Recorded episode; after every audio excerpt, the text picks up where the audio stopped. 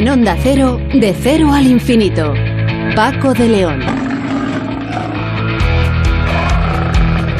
Señoras y señores, muy buenas madrugadas y bienvenidos a esta cita semanal en este programa diferente para gente curiosa que es eh, este. Hoy vamos a empezar hablando con el doctor Javier Medel, coordinador del área de neuroestimulación de la Sociedad Catalana del Dolor, porque precisamente hace unos días se ha celebrado el Congreso Mundial de esta Sociedad Internacional de Neuromodulación para reunir a los grandes expertos del mundo sobre esta técnica que sirve para combatir el dolor. Por cierto, que este mal, el dolor crónico, afecta nada más y nada menos que al 10% de la población mundial y es además un problema, una patología muy, muy invalidante. Los grandes clubes de fútbol, eh, bueno, suelen ser eh, más solidarios de lo que podríamos en un principio pensar. Y de ello vamos a hablar porque uno de estos grandes clubes, concretamente el Atlético de Madrid, a través de su fundación, ha impulsado la creación de escuelas de fútbol para niños con enfermedades raras y discapacidades. Alberto Ortega, como coordinador del área social de la Fundación Atlético de Madrid, nos va a explicar qué supone el fútbol para estos chavales, cómo los ayuda, cómo sirve como terapia y cómo funcionan en definitiva estas escuelas. Con Sonsoles Sánchez Reyes hoy hablaremos de la historia de una espada y de un caballero en uno de los episodios más apasionantes que podemos encontrar en la historia. Ya en la segunda hora les vamos a contar una historia porque la epilepsia es una enfermedad que presenta un primer problema con el que hay que tener mucho cuidado y son las lesiones que el paciente se puede producir cuando aparece una crisis, un ataque que puede terminar pues por ejemplo con una caída que provoque un golpe peligroso en el paciente. Bien, esto lo sabía un ingeniero informático cuando su hija, con tan solo dos años de edad, fue diagnosticada con esta patología, con epilepsia. Muchas noches en vela dieron como resultado el descubrimiento y la puesta en marcha de un dispositivo que permite avisar entre uno y tres minutos antes de la llegada de un ataque epiléptico. Cambiando de asunto, es posiblemente el país de moda, Qatar, con sus grandes reservas de gas que le permite exhibir grandes riquezas, mucho poder y que le permite comprarse equipos de fútbol, por ejemplo, que fichan a los mejores jugadores, pero incluso le permite comprarse hasta un mundial de fútbol, casi nada. ¿Cómo es Qatar y cómo son sus relaciones con España? Nos lo va a contar Alberto Priego, profesor de Relaciones Internacionales de la Universidad Pontificia de Comillas. Y también tendremos, por supuesto, nuestro tiempo dedicado a la seguridad y las eh, emergencias, donde David Ferrero nos pone al corriente de temas que tienen que ver con todo esto. Y, por supuesto, siempre con la inestimable colaboración del comandante Nacho García, que se encarga de la producción del Si les parece, empezamos. Y lo hacemos con la música de Vangelis, que precisamente la pasada semana lamentablemente nos dejaba, fallecía, pero nos queda, como pasa siempre con los artistas, toda su obra.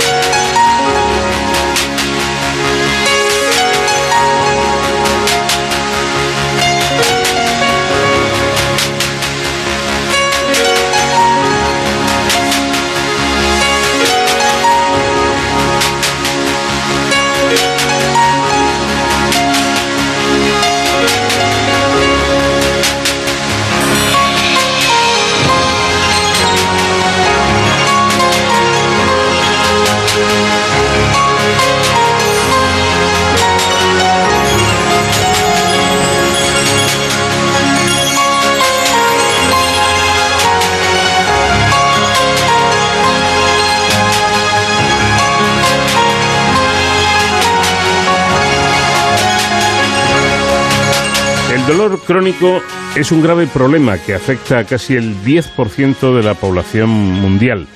En Europa, una de cada cinco personas lo sufre y es la principal causa de discapacidad. De entre todos los tipos de dolor, el de espalda es el más común, ya que representa alrededor del 50% de los casos. En muchas ocasiones el manejo de este problema es complejo y el tratamiento no es satisfactorio. De hecho, no es infrecuente que los pacientes que se someten a una cirugía de espalda acaben desarrollando un dolor espinal persistente, una patología muy incapacitante y cuya incidencia está en aumento precisamente por el incremento del número de estas cirugías en Europa y, en Estados Unidos. Un tratamiento que se ha demostrado eficaz, seguro y costo efectivo para el dolor espinal persistente es la llamada estimulación medular. Voy a saludar al doctor Javier Medel, que es coordinador del área de neuroestimulación de la Sociedad Catalana del Dolor. ¿Qué tal, doctor? Buenas noches. Hola, buenas noches. Bueno, explíquenos, ¿qué es la neuroestimulación? Bueno, como usted ha comentado, es una terapia eh, de una implantación de un dispositivo a nivel muy cerca de la médula espinal para intentar eh, modular los impulsos de dolor que puede padecer un paciente evitar que tenga esa transmisión dolorosa para que le llegue al cerebro. Es un dispositivo eh, eh, de entrada provisional, no es permanente, si no funcionase bien se puede retirar.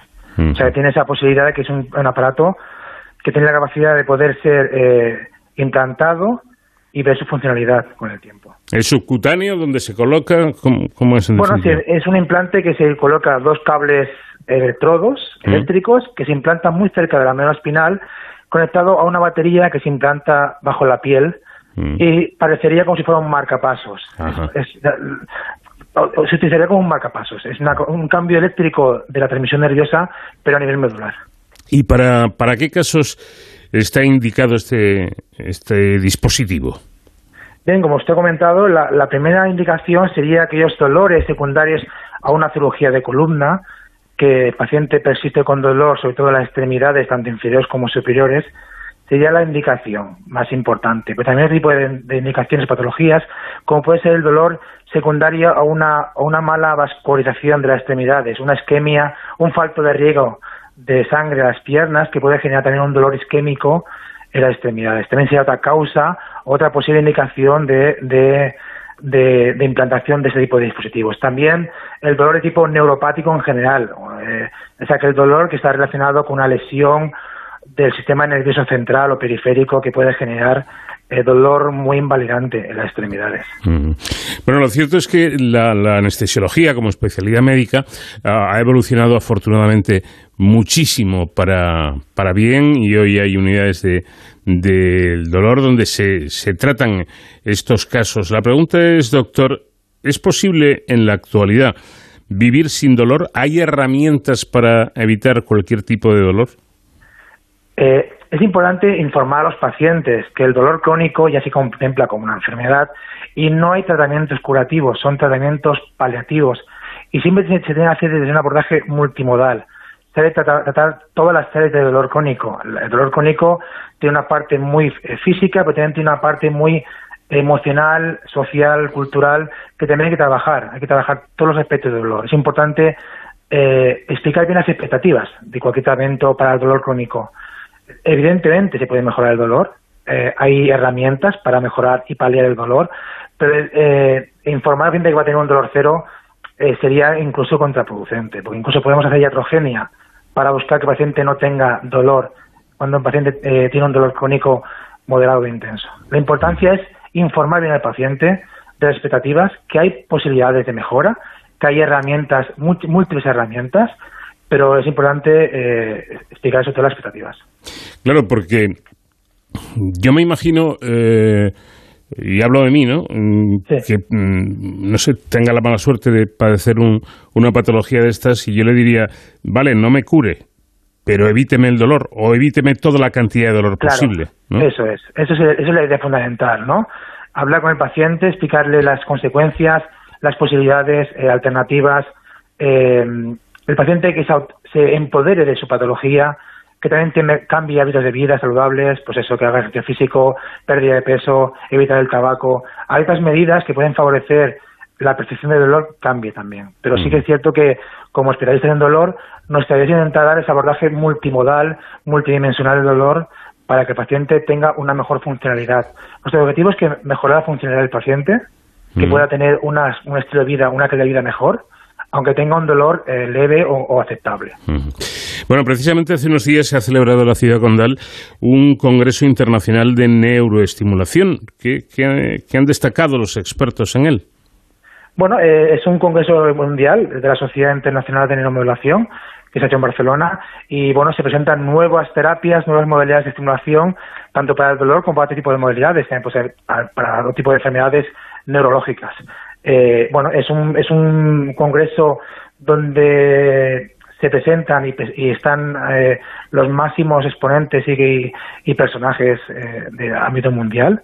Mm. Y la idea es intentar explicar es que en cuanto al dolor hay alternativas, hay múltiples modalidades de estimulación medular y no solamente hay técnicas de neuromodulación eléctrica, sino también tenemos terapias de neuromodulación química, que es otro tipo de estimulación, de tipo de tratamientos como sería la aplicación de fármacos a nivel medular que también tienen eh, indicación para el dolor, tanto no oncológico como para el dolor oncológico. Mm. Bueno, eh, centrándonos en la neuroestimulación, em, yo me he enterado de que no es algo nuevo, o sea, no es una eh, novedad médica, pero ¿por qué ahora se habla de, ella? Bueno, en principio, em, bueno, aquí en Cataluña siempre hemos tenido esa, dificultad para poder hacer ese tipo de implantación de dispositivos, siempre hemos estado por debajo de la media a nivel estatal. Eh, hemos estado tres veces menos que lo que se implanta a nivel español la media. Mm. Y sí que es cierto que, bueno, eh, nuestra intención como la sociedad científica, la sociedad de dolor, era dar ese impulso, dar un poco esta, informar, hacer visible esta dificultad que hemos tenido en las unidades de Cataluña para poder implantar este tipo de dispositivos que se ha demostrado que son eficaces y eficientes, evidentemente.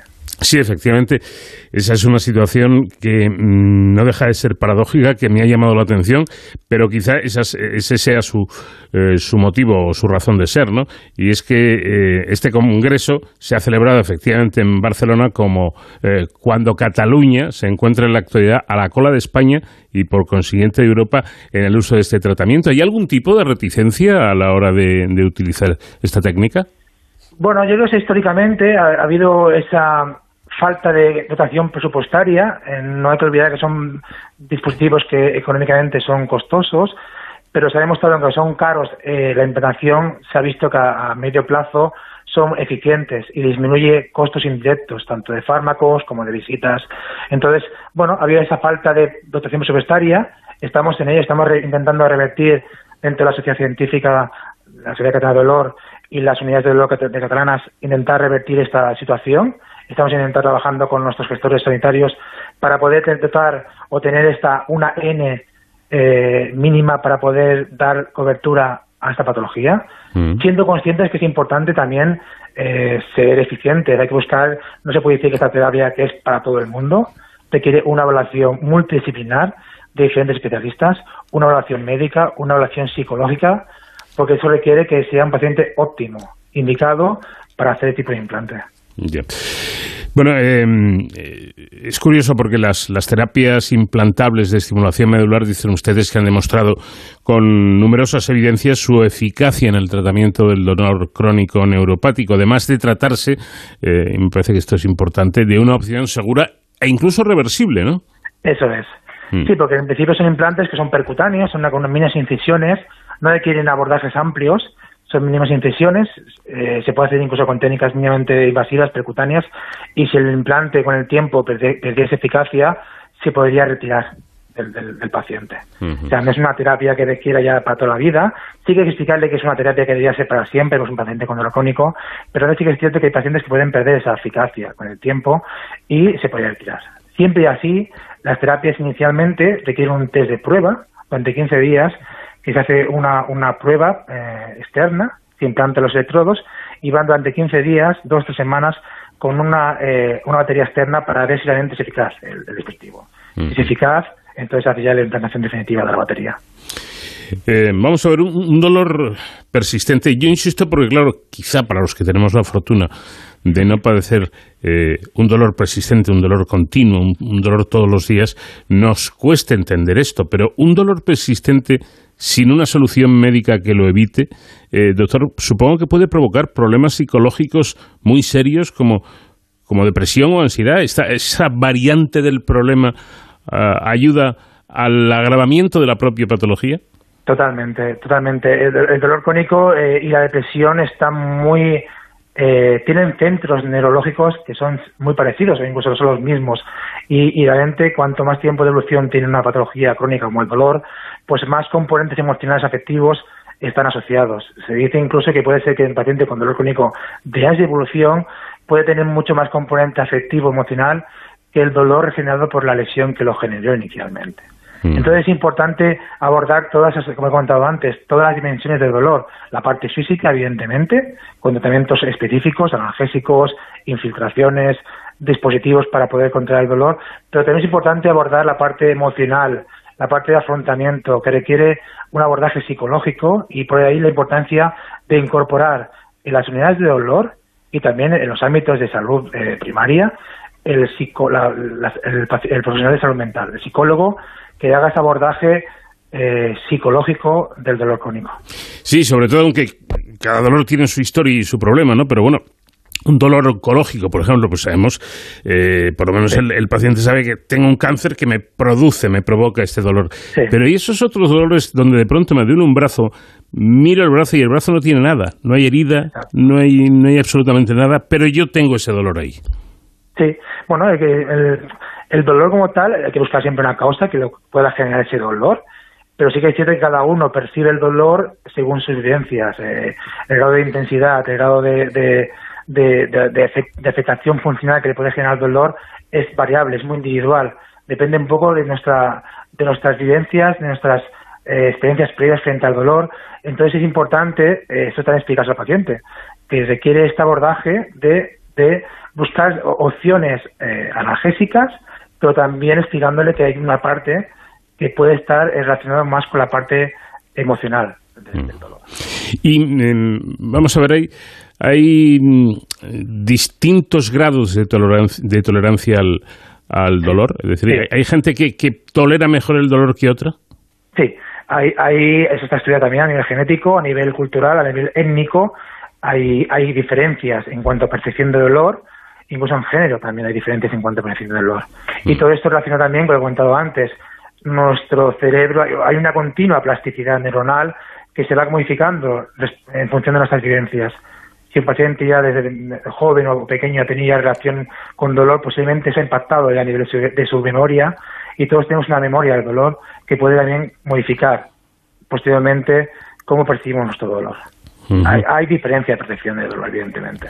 Y es muy subjetivo, por eso nos cuesta a veces evaluar la intensidad del dolor eh, con escalas que a veces son muy subjetivas y difícil entender el paciente cuánto dolor tiene. Y por ese motivo a veces ya intentamos no solamente ver la intensidad, sino el grado de funcionalidad. A las escalas de dolor intentamos que sean más dirigidas a buscar la funcionalidad. ¿Qué puedo dejar de hacer por el dolor que tengo? ¿Qué me limita el dolor para poder hacer mis actividades diarias, mis actividades domésticas. Intentamos buscar relacionar, relaciones que pueden eh, dificultar nuestra vida diaria con el dolor. Yo creo que Permítame, ¿eh? a lo mejor es un atrevimiento por mi parte, darles un consejo a ustedes, a los médicos, porque a mí alguna vez me han preguntado, pues, no sé, por alguna intervención quirúrgica menor y demás, eh, y te preguntaba eh, la enfermera, incluso el médico, en una escala del 1 al 10, ¿cuánto dolor tienes? Y es que yo no lo sé, yo no sé si me duele 7, me duele 8, me duele mucho, me duele menos, pero, pero me duele. Claro.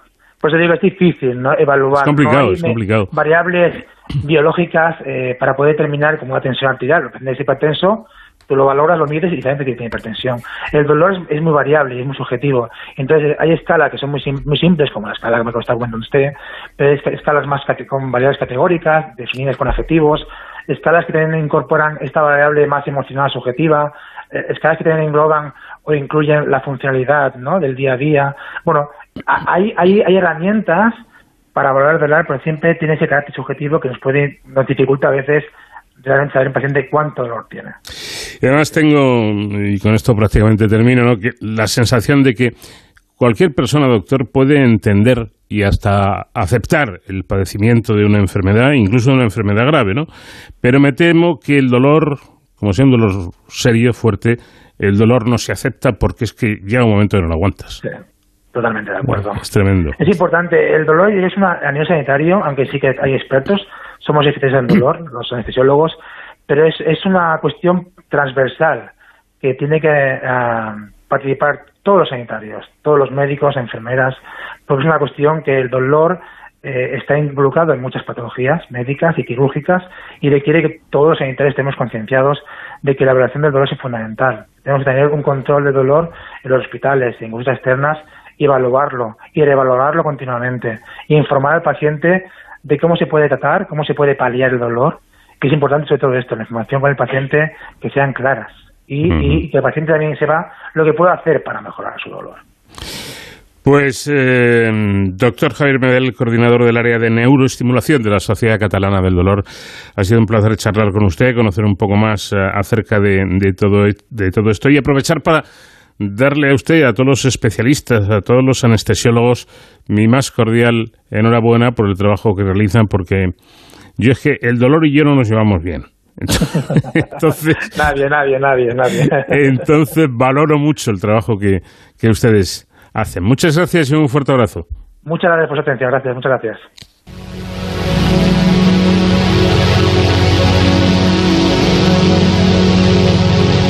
Vamos de cero al infinito en onda cero. Paco de León.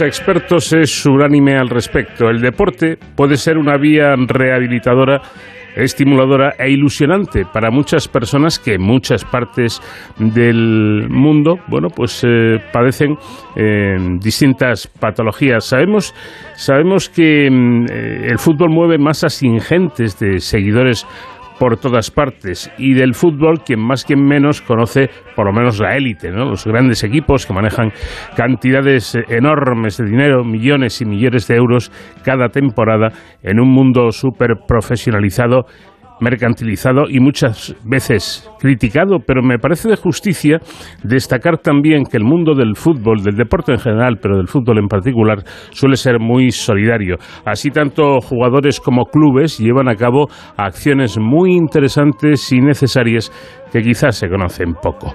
Uno de estos grandes clubes es, como pueden adivinar ustedes por el himno, el Atlético de Madrid, el campeón de liga del año pasado, eh, que dispone de una fundación que se dedica a ayudar desde distintos planos, por ejemplo, impulsando la creación de escuelas de fútbol adaptado para niños con enfermedades raras y discapacidades, distintas discapacidades.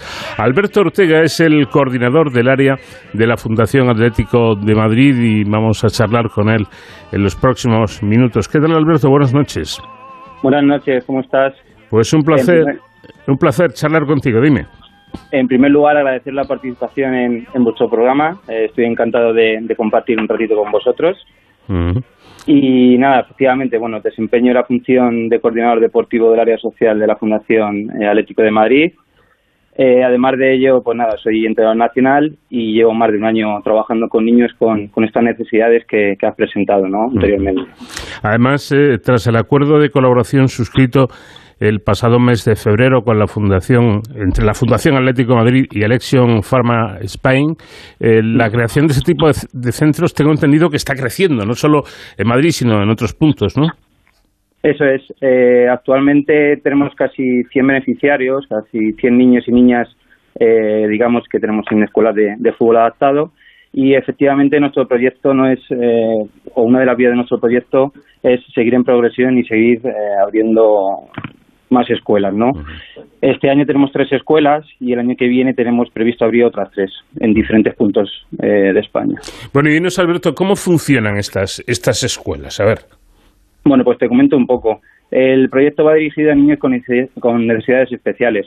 Eh, sí es cierto que la mayoría, eh, digamos, son niños que tienen síndrome de Down, aunque no me gustaría entrar tanto en los perfiles de los niños y sí en las necesidades eh, de estos, ¿no? Mm. Al final son niños, eh, pero no dejan de ser personas.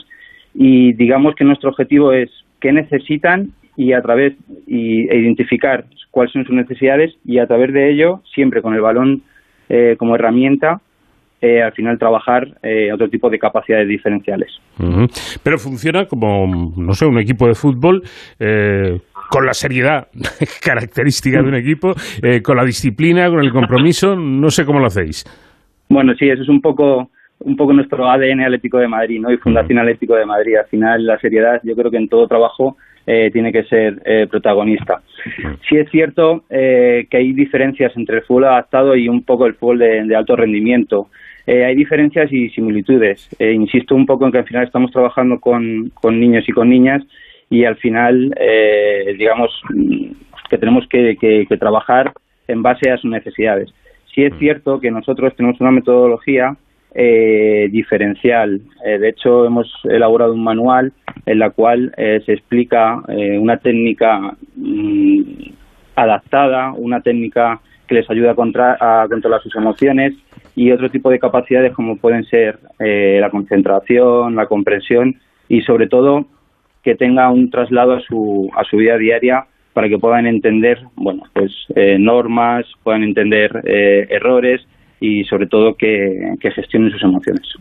Este manual adaptado, eh, bueno, yo creo que se sobreentiende, ¿no? Lo que has, lo que has explicado es precisamente un, un, manual escrito para estos chavales con necesidades especiales eh, y adaptado efectivamente para que ellos puedan comprenderlo y les sirva un poco de, de, guía, ¿no? De, de, ayuda. Sí, eso es. Eh, bueno, al final lo que adaptamos es, eh, tenemos el balón como protagonista, ¿vale? Y a través del balón, pues eh, conseguimos eh, otro tipo de capacidades diferenciales, ¿no? Por ejemplo, gestión de las emociones lo unimos al tema del control. O sea, cuando les vemos que están muy excitados o que van a tomar una decisión quizá errónea, digamos, trabajamos con ellos el control del balón para que sepan capaces, para que sean capaces de parar, pensar, mirar, gestionar un poco qué entorno tienen y así tomar una decisión. Por eso te digo que al final el balón es eh, nuestra herramienta de trabajo, pero eh, adaptamos el, ejercicio en base a, sus necesidades. Mm. Y con esa, con esa herramienta que puede ser, que de hecho es tan divertida como, como el balón, eh, mm. ¿qué se consigue para estos chavales? Bueno, pues se consigue lo que te decía anteriormente. Lo primero, un nivel de autonomía mucho mejor. ¿Por qué? Porque se generan capacidades totalmente diferentes. Al final eh, trabajamos el tema de, comprensión, que en el día a día les sirve para cuando tengan para que cuando tengan una relación o, se encuentren en una situación eh, un poco complicada sepan gestionarla, la relación con su entorno, la relación con las personas y eh, sobre todo lo que insisto un poco más en el tema de la gestión emocional ¿no? que al final ellos a través del fútbol cuando meten un gol eh, se excitan demasiado, eh, al final cuando fallan eh, cambian también de, carácter y de ánimo y trabajamos en ello, ¿no? Les, les ayudamos a entender que, que al final a través del fútbol y, del deporte, que no deja de ser un deporte, pues que les ayude a trasladar a, su vida diaria. Eso a nivel a nivel un poco más emocional. A nivel motor, eh, pues aparte de, digamos, del, esquema corporal, sí que hemos visto un gran avance en su conciencia de, fuerza, en su conciencia de equilibrio y sobre todo en, saber eh, moverse y desenvolverse. Claro. Eh, es interesante, ¿no? Pero mm, me imagino que tendrá sus complicaciones, Alberto, porque supongo que, eh, creo que lo mencionabas antes, eh, no todos los niños tienen el mismo grado de, discapacidad o de, o de problema y se trata de aunar para que todos participen, me imagino. Sí, eso es. Y bueno, aquí si me permite voy a sacar un, poco pecho por, por, el tema del equipo que tenemos, porque al final, vuelvo al inicio de la, de la entrevista, eh, creo que los profesionales que, trabajamos en este proyecto, los entrenadores de, fútbol adaptado, eh, son lo suficientemente empáticos con los chicos para, eh, para saber qué necesitan cada uno en cada momento, ¿no? Al final, efectivamente, cada uno tiene un perfil y tiene una necesidad. Hay chicos, bueno, pues que a lo mejor se dispersan más que otros, hay que estar más atentos que otros, hay chicos que necesitan una atención diferente a otra, o hay chicos que simplemente hay que dejar, eh, hay que ver cómo se desenvuelven y a partir de ahí trabajar. Eh, efectivamente, estoy contigo, no es un trabajo para nada, para nada fácil, pero sí es cierto que, que bueno, eh, evolucionando año a año, reuniéndonos, viendo y, y sacando y extrayendo datos, pues eh, estamos estamos creciendo y, yendo un poquito al, pequeño detalle. ¿Qué formación o, qué requisitos eh, hay que hay que tener para ser eh, un entrenador como, como vosotros? Bueno, pues lo primero, efectivamente, creemos que tenemos que tener una formación en, nivel de, fútbol, que al final es el protagonismo de, este proyecto. Mm. Y luego lo segundo, bueno, pues ser persona, ¿no? Ser un poco empático eh, ser también, saber, ser asertivo, saber eh, decir que no. Y luego, eh, siempre lo que les digo es que te guste. O sea, que este es un trabajo que tienes que hacer porque te guste, que te motive, porque los niños y niñas te examinan día a día y al final mm, ellos te conocen incluso más que, tu propio entorno porque trabajas con ellos todos los días, ¿no? Entonces es súper importante ir al trabajo, ir a los entrenamientos con una sonrisa o por lo menos con, con las ganas de, querer eh, compartir un, momento con ellos.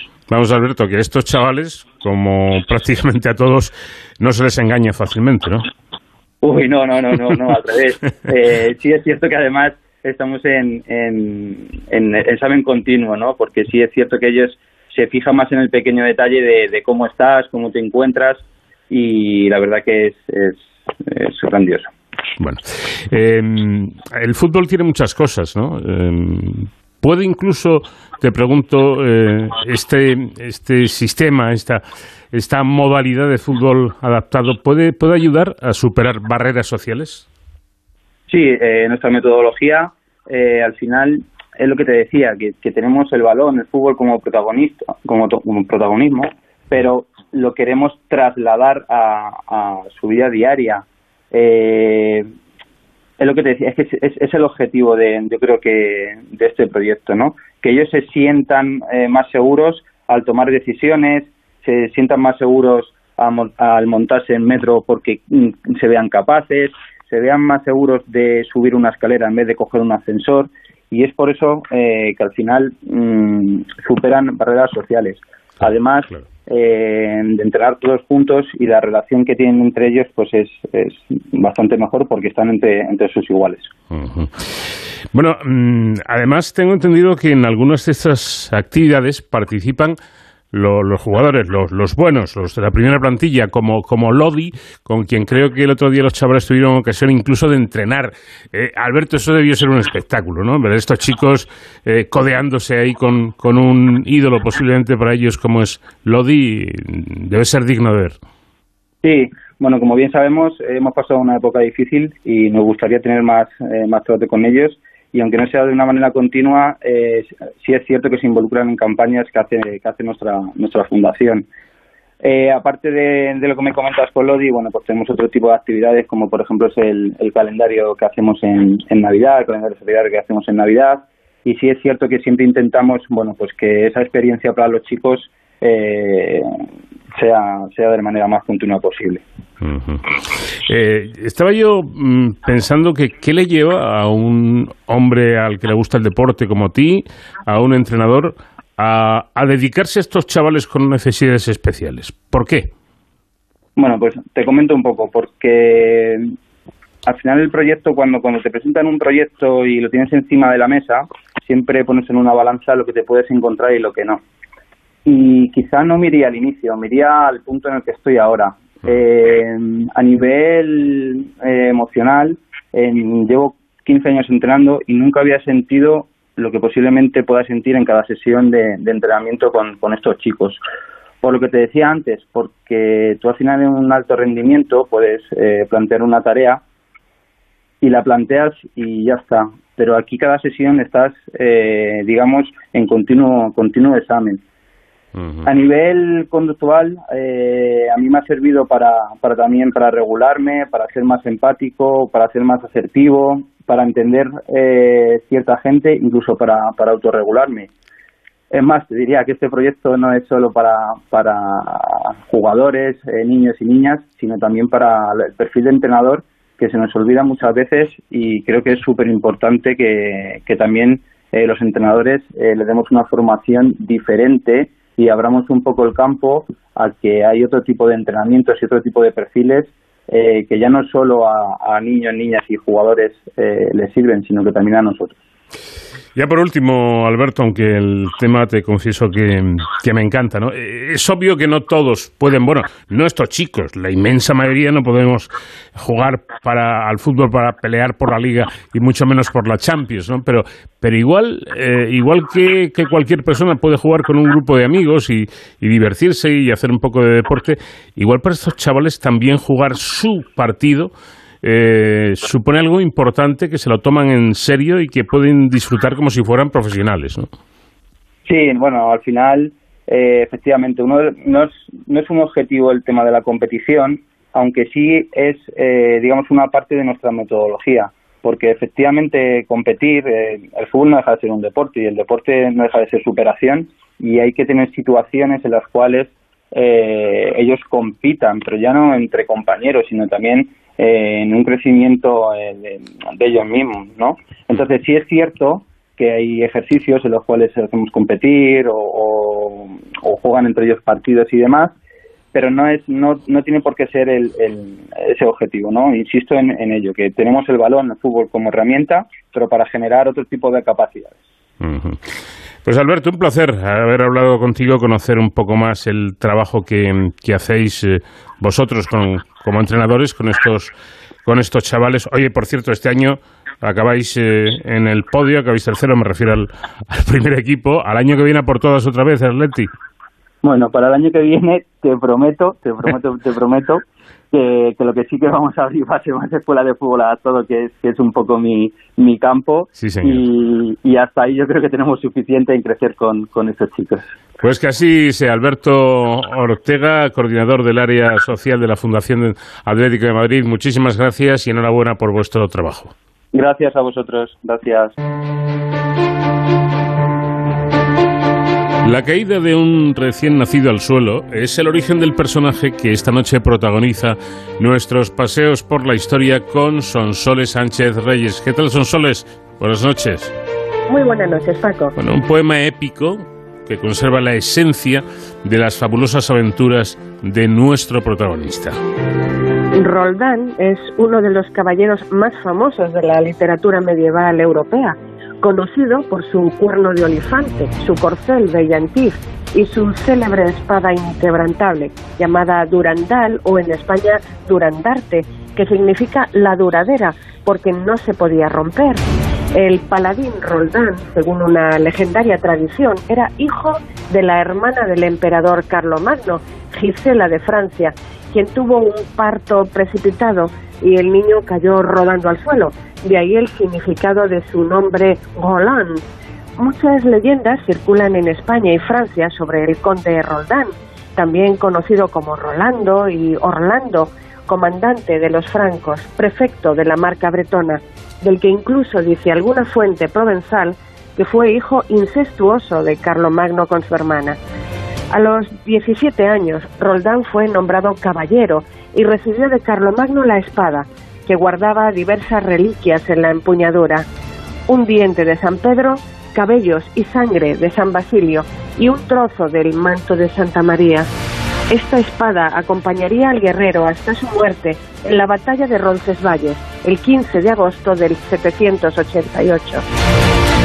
Uno de los más famosos cantares de gesta del ciclo carolingio es la chanson de Roland, la canción de Rolando o el cantar de Roldán en español. Es también llamado el manuscrito de Oxford, porque se conserva en la biblioteca bodleiana de esa ciudad. Aunque está datado alrededor de 1170, su composición puede remontarse a principios del siglo XI. Así, sería el poema épico conservado más antiguo de Europa.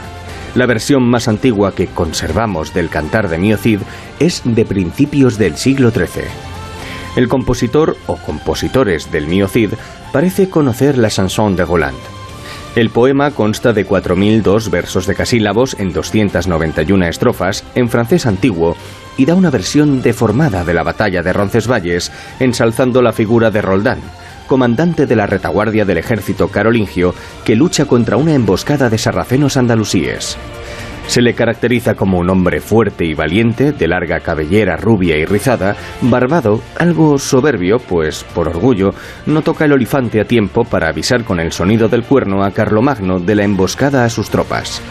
Durante la espada más afilada del mundo aparece también el cantar de Roldán.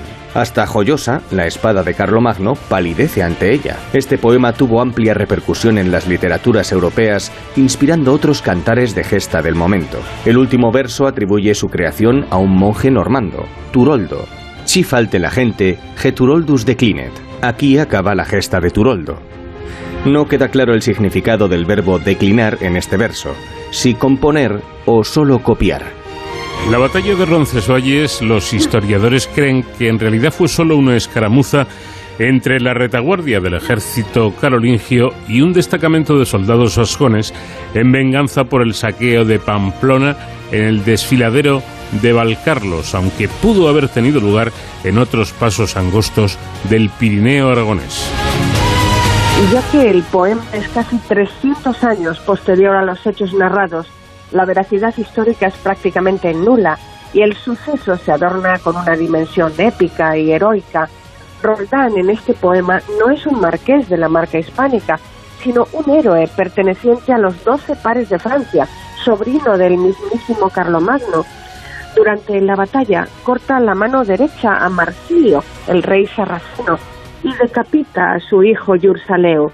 Y la derrota del ejército carolingio no la causa un fallo de estrategia militar, sino la traición de Galenón, un personaje ficcionalizado. a los emboscados vascones, a los que los carolingios superaban en número. El relato épico los transforma en un ejército de 400.000 sarracenos contra el que lucha el paladín, acompañado de un amigo de ficción, Oliveros o Olivier, para que Carlomagno pueda retirarse con su ejército. Y es que Carlomagno debe abandonar sus campañas aragonesas para hacer frente a una sublevación sajona, dejando a Roldán al mando de la retirada de las tropas. La prometida de Roldán, Alda, tiene un sueño premonitorio de su muerte. En un lugar montañoso, un azor, perseguido y herido por un águila, se guarecía bajo los ropajes, pero el águila lo sacaba de allí, destrozándolo con sus garras y su pico. La acción se sitúa en el intento de cristianización de la marca hispánica y el espíritu cruzado de Carlomagno. En España se intensificaba la lucha entre los califas de la dinastía Omeya y los partidarios de los abasíes. En esta situación inició Carlomagno su campaña en primavera del 778, pero sus tropas, aisladas en un país de orografía complicada, hubieron de retroceder. El lugar denominado Pata de Pie Rondán, huella del pie de Roldán en el término de Fuencalderas, en la comarca de Cinco Villas, es un hito legendario atribuido a Roldán en tierras aragonesas. Tras el fallido intento de tomar Zaragoza, Roldán escapa a caballo por el Prepirineo Ostense y, seguido por el enemigo en la Sierra de Guara, sube en la Peña Amán y salta con su corcel hasta la Peña de San Miguel, enfrente, aunque pierde al animal en el intento. Los mayos, llamados Salto de Roldán, se dice que conservan la huella del salto. La brecha de Roldán, en el Parque de Ordesa y Monte Perdido, paso que separa tierras occitanas y aragonesas, se forma según la leyenda cuando Roldán moribundo abre con su espada la roca cumpliendo el deseo de ver su tierra antes de morir, pero no el de romper el acero. Ah, Durandarte, qué bella eres, exclama en la chanson de Goland. Por esta espada sufro gran pesadumbre y dolor, antes morir que dejarla en manos de infieles. Otra variación de esta leyenda es que Roldán intentó destruir Durandarte para asegurarse de que no se hicieran con ella sus enemigos, pero al intentar romperla contra las rocas, creó una grieta de más de 100 metros de altura en los Pirineos, la brecha de Roldán, aunque la espada no sufrió ningún daño. Algunos romances castellanos que cuentan cómo murió Roldán han sido tomados como fuente por los historiadores para contrastar las fechas y el lugar del fallecimiento del héroe más cantado que sus victorias militares, quizá para ensalzar a quien le dio supuestamente muerte y se quedó la espada durandarte, el aragonés conde de la Ribagorza, Bernardo del Carpio, que según la leyenda habría sido enterrado con la espada, aunque según la chanson de Golan y el cantar de Roncesvalles, Magno encuentra la espada al lado del cuerpo muerto de Roldán. De acuerdo a la primera crónica general redactada durante el reinado de Alfonso X, en el vigésimo primer año del rey Alfonso III el Magno, murió el noble caballero don Bernaldo del Carpio, es decir, el año 887, pues Alfonso III de Asturias fue coronado en el 866. Eso ya separa al caballero muchas décadas respecto a la batalla de Roncesvalles y hace improbable la coincidencia histórica. Según la tradición, el sepulcro de Bernardo del Carpio está en una cueva en la localidad palentina de Aguilar de Campo, una pequeña cavidad de origen kárstico de unos 7 metros de profundidad en la falda de la Peña Longa, frente al monasterio de Santa María la Real. Dentro de la cueva, actualmente cerrada por una reja, un sepulcro tiene una inscripción con letras góticas, de la que solo se conservan las dos primeras líneas, aunque gracias a Fray Antonio Sánchez sabemos que completa decía Aquí yace sepultado el noble y esforzado caballero Bernardo del Carpio, defensor de España, hijo de don Sancho Díaz, conde de Saldaña, y de la infanta doña Ximena, hija del rey Alfonso don Alonso II, llamado el Casto. Murió por los años de 850. Carlos I visitó el enterramiento en dos ocasiones. La primera en 1517 junto a su hermana Leonor, la segunda en julio de 1522, llevándose la espada, hoy en la Real Armería de Madrid, con el número 1698 Armario C. La hoja tiene grabado el nombre de Bernardo del Carpio. Es posible que la empuñadura actual sustituyera a la original, deteriorada por la humedad de la cueva y elaborándola al gusto de la época. El mismo cronista, Antonio Sánchez, dice que junto a este sepulcro se hallaba el de Fernán Gallo, natural de Burgos, canciller mayor en la batalla de Roncesvalles, donde perdió un ojo, mas no el estandarte. Sobre su tumba se encontraba la leyenda, pues en la vida, Bernardo, seguimos buenas venturas. Juntemos las sepulturas. Cuando Sebastián de Miñano entre 1826 y 1829 y Pascual de Madoz entre 1845 y 1850 redactan sus diccionarios geográfico-estadísticos, este enterramiento aún se podía ver. Hoy no queda rastro. Parece que los enterramientos no se corresponden con la época ni con los personajes. Lo más probable es que los monjes los inventaran para atraer curiosos y dádivas. Es probable que fueran centros de culto desde época visigoda, utilizados como santuarios eremíticos en época alto medieval. Existen múltiples leyendas sobre la espada de Roldán. Una la sitúa en el fondo del lago de Carucedo, en el Bierzo, León, donde Roldán la habría arrojado para salvarla de ser tomada por los enemigos.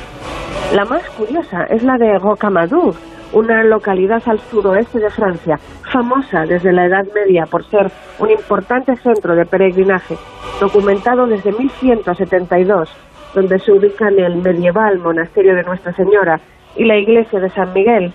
Allí, incrustada en la roca del precipicio sobre los edificios del santuario, ha estado siglos una espada sujeta con una cadena. No está completa, le falta un trozo, los monjes, que la identifican con Durandal, aseguran que Roldán la dejó allí para que no cayese en manos enemigas. Aunque Roldán partió de Rocamadour con sus huestes para atravesar los Pirineos, no pudo volver a dejar la espada, porque murió en Roncesvalles, a unos cientos de kilómetros. Lo más probable es que los monjes se inventasen la historia como propaganda, aunque algunos precisan que Roldán lanzó al aire la espada para deshacerse de ella, pero mágicamente se incrustó en la roca de Rocamado. Otro mito dice que Durandarte fue forjada por Volund, un herrero nórdico muy prolífico conocido por su maldad y por usar magia en sus creaciones, que también habría forjado Excalibur, la legendaria espada mágica del rey Arturo. Al haber sido creada por un herrero nórdico, en esa mitología también hay constancia de Durandarte. Algunas historias aseguran que la espada perteneció a Héctor de Troya, el mítico príncipe troyano que luchó y supuestamente mató a 31.000 guerreros griegos para proteger a Troya de la invasión. Otra leyenda cuenta que un ángel entregó Durandarte a Carlomagno. El libro cuarto del Códice Calistino del siglo XII recoge las batallas de Carlomagno y dedica a la de Roncesvalles nueve capítulos, del 21 al 29. Carlomagno cumple la encomienda del apóstol Santiago y cuando solo le quedaba conquistar Zaragoza, deja a Roldán al frente de la retaguardia. Roldán, traicionado por Canelón, recibe un ataque sorpresa sarraceno, pero prefiere no pedir ayuda a Carlomagno y enfrentarse a los enemigos con sus tropas.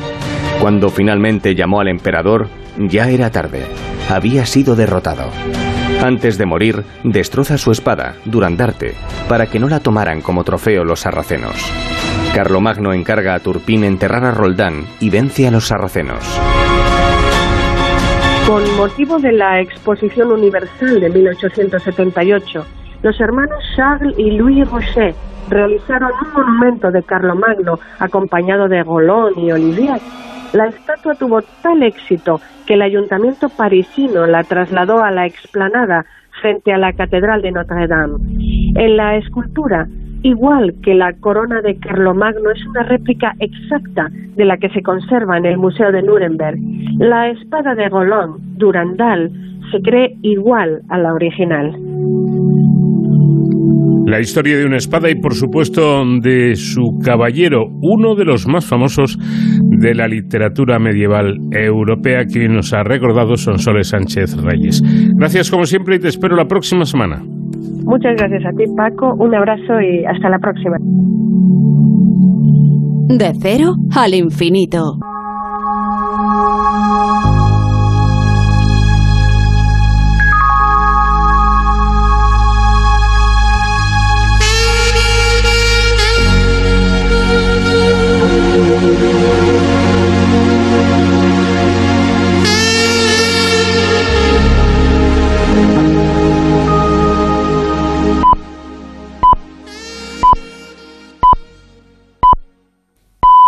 Son las 5 de la mañana, las 4 en la comunidad canaria.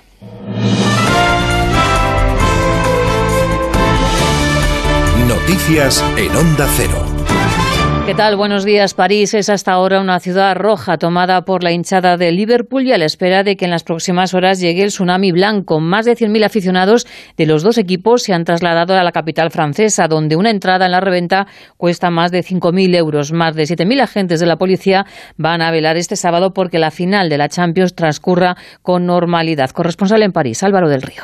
Cerca de 100.000 aficionados esperan hoy en París con motivo de la final de la Champions entre el Liverpool y el Real Madrid. Muchos ingleses sin entrada, por cierto, mientras los madridistas lucen ya por las calles camiseta y bufanda blancas dispuestos a llevarse otra copa a casa. Venimos a ganar. Después de tres remontadas en el Bernabéu, pues esta es la final, que hace falta una más. ¿Pronóstico de resultado? 3-1 y sin sufrimiento, que es lo que hace falta, ¿eh? Pues con buenas sensaciones. Estos tres amigos tienen buenas sensaciones, pero guardan prudencia. El rival saben que es duro y sus seguidores hoy en la capital gala más numerosos. El rival es muy duro, mucho respeto. Y vienen muchos, ¿eh? Muchísimo, mucho más que nosotros. Pero bueno, nosotros somos más buena gente. Vamos a hacer más ruido. Unos 40.000 ingleses sin billete y para los que se han habilitado una zona aparte en París. Para esta madridista ya solo el ambiente festivo merece la pena. Estoy contenta porque hay mucha gente, mucho ambiente. ¡A la Madrid! Un partido que tiene en vilo a las autoridades galas que han previsto un dispositivo de seguridad con 7.000 policías y gendarmes. Alberto Núñez Feijó pone condiciones al gobierno para llegar a pactos. La primera condición es que no insulte. El líder popular reunía al grupo parlamentario para pedir a sus cargos que no crispen la vida política. Es momento de ofrecer propuestas y estar preparados por si hubiera adelanto electoral. Feijó no negociará con Pedro Sánchez la nueva ley sobre el Centro Nacional de Inteligencia o la ley de secretos oficiales y Sánchez no cambia el tono y las formas. El Partido Sanchista nos pide apoyo como principal partido de la oposición, pero luego no pierde la oportunidad de insultarnos. Y el Partido Sanchista dice que quiere hablar con el PP, pero luego lo pacta todo con los independentistas. Os pregunto con sinceridad, ¿en qué momento se convirtió la política en este teatro? ¿Y de verdad tenemos que participar en este teatro? Yo os respondo, conmigo que no cuenten. Primer mitin de Santiago Abascal en la precampaña andaluza. El líder de Vox desde Málaga se ha mostrado seguro que son un partido ganador y Abascal ha advertido al presidente Juan Manuel Moreno. Le ha dicho que no le valen sus líneas rojas y si quieren chantajearle tendrá que repetir elecciones. Además, Abascal añadía que Moreno se comporta como un niño caprichoso. Si ganamos las elecciones, que es una posibilidad, y si no las ganamos, porque no somos unos soberbios, y también es una posibilidad. Y vamos a deciros qué es lo que vamos a hacer en cada una de las circunstancias. Y vamos a exigir al resto de grupos políticos que también digan cuáles van a ser sus pactos, sus políticas y qué es lo que van a hacer. Por ahora Juanma Moreno ha dicho que si no votáis bien, que hay que repetir elecciones. Como un niño caprichoso que dice que el balón España es el país con el mayor foco de contagio de la viruela del mono. Después del Reino Unido, las autoridades sanitarias han confirmado 98 casos. La Comunidad de Madrid es la más afectada con 65. El virus sigue en expansión y desde la Organización Mundial de la Salud preocupa que la enfermedad ha llegado para quedarse en Europa. Uh, Por eso estamos haciendo este informe hoy y estamos tratando de crear conciencia, porque estamos aún muy al principio y tenemos una buena oportunidad para parar la transmisión ya. Y sepan también que la Casa Real ha publicado la memoria de actividades donde se informa que el rey Felipe VI ha percibido un total de 253.000 euros, la reina Leticia 139.000 y la reina Sofía 114.000. La zarzuela ha hecho público sus cuentas cinco días después del encuentro entre Felipe VI y el rey Juan Carlos, que ya está de nuevo en Abu Dhabi. En Roland Garros, Pablo Alcaraz ya está en octavos de final tras derrotar al americano Corda por 4-6, 4-6 y 2-6. Hoy juega Paula Badosa para pasar a la tercera ronda. Se mide a la rusa Kudermitova. Y también está ya en octavos Rafa Nadal. Nadal juega mañana domingo ante el canadiense Augera Lassieme, al que entrena su tío Tony. Hoy va a disfrutar del partido entre el Real Madrid y el Liverpool y tiene un claro favorito, el equipo blanco. Vamos a vivir eh, lo que sea, eh, mañana disfrutar de, una final de la Copa de Europa, de la Champions, entre dos de los mejores equipos del mundo, sin ninguna duda, y en ese sentido, pues eh, la manera que, el Madrid ha llegado a esta final ha sido de las cosas más emocionantes, deportivamente hablando, que hemos vivido en estos últimos tiempos, y, bueno, vamos a estar ahí. los dos. Entrenas, no, que gane entrenas y que gane, en ese sentido, a ver si, si gana el Madrid mañana y después yo voy a intentar hacer mi trabajo. Más noticias en Onda Cero cuando sean las 6 de la mañana, las 5 en la Comunidad Canaria y todas las noticias las actualizamos en ondacero.es. Síguenos por internet en ondacero.es.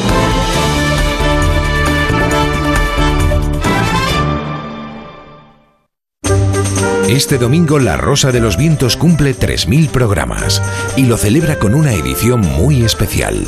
Bruno Cardeñosa y Silvia Casasola harán un recorrido por la historia del programa con invitados y colaboradores, curiosidades y anécdotas. 3.000 programas de historia, descubrimientos e investigación, y también de misterios y enigmas. Temas muy interesantes, tratados con rigor, que le han convertido en el programa de culto de la radio española. Este domingo desde la una de la madrugada, celebramos contigo el programa 3000 de La Rosa de los Vientos, con Bruno Cardeñosa y Silvia Casasola. Descubre también en la app y en la web contenidos exclusivos de la historia del programa. ¡Felicidades! Te mereces esta radio. Onda Cero, tu radio. Este sábado, desde el estadio parisino de Saint-Denis.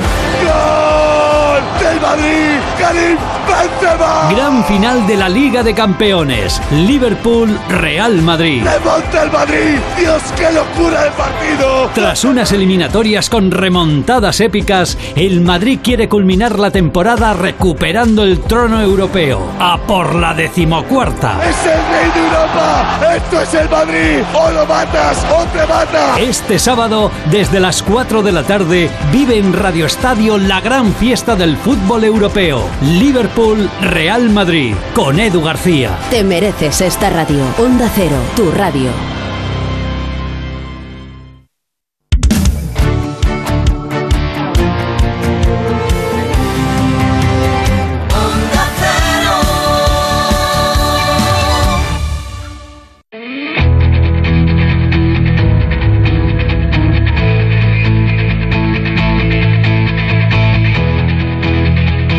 Cero, de cero al infinito. Paco de León. Este programa diferente para gente curiosa que llamamos de cero al infinito y que ya saben que también pueden seguir a través de internet en el podcast del programa y así escucharlo el día y a la hora que a usted le parezca, que a usted le venga bien. Segunda hora que vamos a empezar hablando de, de la epilepsia, una enfermedad que presenta un problema con el que hay que tener mucho cuidado y son las lesiones que se pueden producir cuando aparece una crisis, un ataque epiléptico y que puede terminar con una caída, por ejemplo, que provoque un golpe peligroso en el paciente. Bueno, esto lo sabía un ingeniero informático cuando a su hija de dos años le diagnosticaron esta patología. Muchas noches en vela dieron como resultado el descubrimiento y la puesta en marcha de un dispositivo que permite avisar entre uno y tres minutos antes de que llegue, de que se manifieste esa crisis o ese ataque epiléptico. Y vamos a hablar también del país eh, más de moda en estos momentos, que es Qatar, con sus grandes reservas de gas eh, eh, que le permiten exhibir grandes riquezas, mucho poder y que le permiten asimismo, bueno, pues comprarse de todo, ¿no? Comprarse equipos de fútbol eh, que fichan a los mejores jugadores del mundo, pero incluso le permite a este país comprarse hasta un mundial de fútbol, como han hecho. ¿Cómo es Qatar y cómo son sus relaciones con España, con nuestro país? Nos lo va a contar Alberto Priego, que es profesor de Relaciones Internacionales de la Universidad Pontificia de Comillas. Y en nuestro tiempo dedicado a la seguridad y emergencias, con nuestro experto David Ferrero, hoy vamos a hablar de una profesión, de una figura que es eh, importante en este ámbito, ¿no? que son los criminólogos. Conoceremos cómo es esta profesión, cuál es la preparación de sus profesionales y eh, en qué ocasiones actúan. Todo ello para seguir disfrutando también, por supuesto, de la música de nuestro invitado esta semana, que es el recientemente fallecido Vangelis.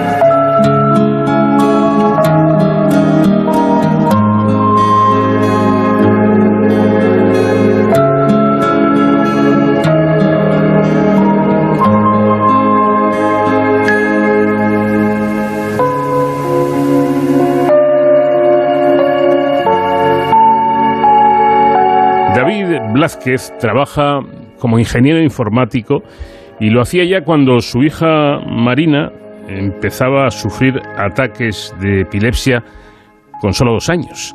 Eh, tiene una historia muy interesante David y por supuesto su hija, porque eh, lo que hizo este padre, como seguramente intentaría otro cualquiera, es mejorar la calidad de vida de, de su hija que sufría estos ataques de epilepsia y para ello dedicó noches en vela a buscar una solución que evitara males mayores cuando aparecía una de, estas crisis. Años de investigación y trabajo le llevaron en 2014 a fundar la startup MJN Neuro con sede en Blades, en Gerona, y a desarrollar un auricular que registra y procesa la actividad eléctrica del cerebro y es de esta forma capaz de predecir, perdón, predecir una crisis con un margen de entre 1 y 3 minutos antes de que suceda y enviar un aviso a una aplicación de, de móvil de modo que se puedan tomar medidas preventivas. David, ¿qué tal? Muy buenas noches. Hola, buenas noches, ¿qué tal? ¿Qué se puede hacer en un máximo de tres minutos, entre uno y tres minutos, sabiendo que el paciente va a tener una crisis? Bueno, para las personas con epilepsia y que tienen crisis es muy importante porque en este tiempo previo a la crisis ellos pueden tomar algún protocolo o pueden ejecutar algo para evitar tener los accidentes y las lesiones que producen las crisis. La crisis no la podemos evitar porque al final se desencadenará igual, pero sí vamos a evitar pues que hayan estas caídas, que hayan estos golpes o que puedan estar en algún sitio peligroso para ellos como puede ser pues una escalera, una cocina o cocinando o en la calle en algún sitio determinado. Entonces entiendo, David, que lo mejor que, se puede hacer, tanto si, si lo hace el padre, porque el, crío es todavía pequeño, como si lo hace la propia eh, persona, como es el caso de Marina, que creo que tiene ya 20 años, eh, pues es buscar, no sé, eh, tirarse en el suelo o, ponerse en posición fetal o, resguardarse de, en algún lugar donde no pueda sufrir golpes, algo así, ¿no? Sí, habitualmente estas personas, estamos hablando que son personas con epilepsia, que es fármaco resistente, que suelen tener bastantes crisis, eh, suelen tener un cuidador, sea un padre, una madre o alguna familia o algún cuidador que, que está con ellos casi todo el día hay muy pocas personas de estas que sean completamente autónomas.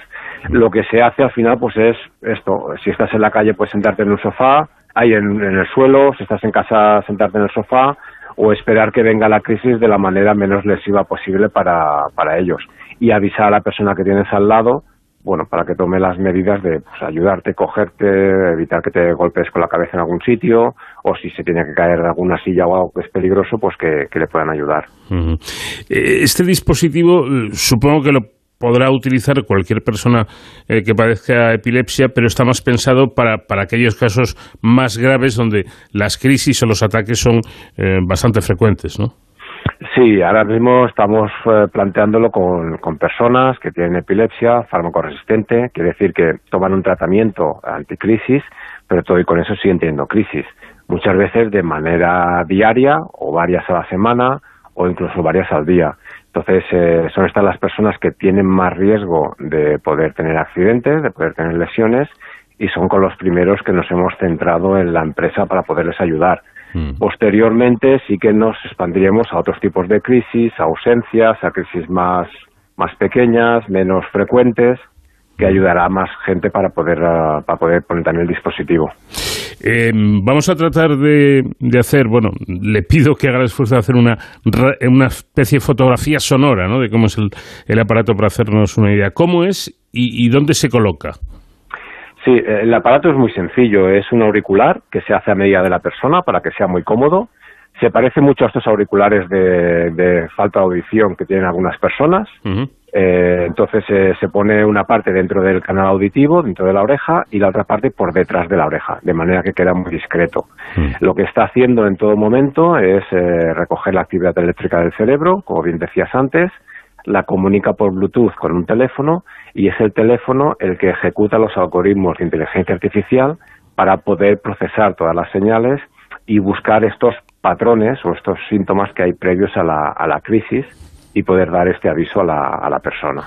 ¿Y cuánto tiempo le llevó conseguir eh, este invento? bueno, esto viene de lejos. Nosotros a partir de 2006-2007, que tuvimos una época muy mala con Marina, ya decidimos que teníamos que hacer algo para ayudarla. En 2009-2010 estuvimos probando un sistema de, para emular el olfato de los perros. Mm. Eh, técnicamente podíamos hacerlo, pero químicamente no sabíamos qué hacer y de hecho se, se perdió este proyecto. Y hasta 2012 no encontramos esta posible solución de a través del canal auditivo que fue cuando hicimos varias pruebas, en 2014 se hizo la empresa y en 2016 pusimos todo en marcha. Es un proceso lento todo y con eso de 2016 a 2020 que hemos conseguido el mercado CE ha pasado mucho tiempo. Es un producto sanitario, tiene que cumplir con toda la normativa, legislación, con lo cual es muy complicado de, llevar al mercado. Yo no sé si, si usted probó el aparato con la primera persona que tenía a mano, con su propia hija, ¿fue así? Sí, Sí, mm. mi hija ha sido al final un poco el conejillo de indias. Con ella estuvimos haciendo las primeras pruebas, primero lo hacíamos dentro de casa, evidentemente el aparato no se podía exportar fuera ni a otras personas, entonces estuvimos haciendo pruebas de registro de qué pasaba cuando estaba estudiando, cuando estaba moviéndose por casa, cómo eran las lecturas, bueno, mm. todo se hizo con, con, ella y sobre todo pues esto en un entorno casero, por decirlo así. Muchas veces hacíamos registros cuando ella estaba haciendo actividades o sobre todo registraba mucho por las noches. ¿Y recuerda cómo fue la primera vez que este aparato le avisó de que su hija iba a sufrir de manera inminente una crisis epiléptica? Bueno, en el caso nuestro con mi hija no pudo ser aplicable en el momento que lo hicimos porque no teníamos todavía los algoritmos y de hecho ella lo ha llevado pero lo ha llevado pocas veces porque mm. luego ha sido operada de epilepsia.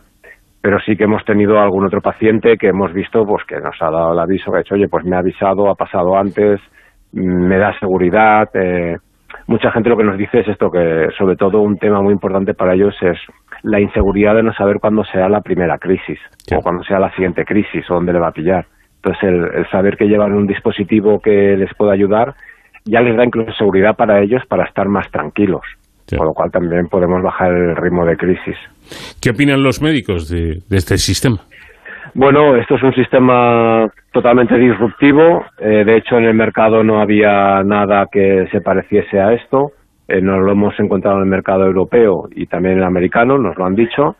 Y los médicos, evidentemente, toda la vida la palabra epilepsia quiere decir ataque por sorpresa. En el momento que nosotros decimos que podemos avisar antes de este ataque, ya no es por sorpresa, con lo cual eh, ya el conjunto de la palabra pierde el sentido, ¿no? Mm. Pero ellos lo que tienen que ver son evidencias clínicas. Eh, la medicina se basa mucho pues en toda la historia que, que ha habido hasta ahora hasta ahora, pues la epilepsia era una enfermedad un poco olvidada, ¿no? De todos estos temas tecnológicos. Y bueno, lo que estamos haciendo es introducirnos dentro del sector médico, explicar bien las cosas, explicar los estudios que estamos haciendo, lo que hemos hecho, para que todo el mundo lo entienda, ¿no? es un proceso lento y difícil. Bueno, según mis datos, eh, David ya está a la venta en España y en Reino Unido.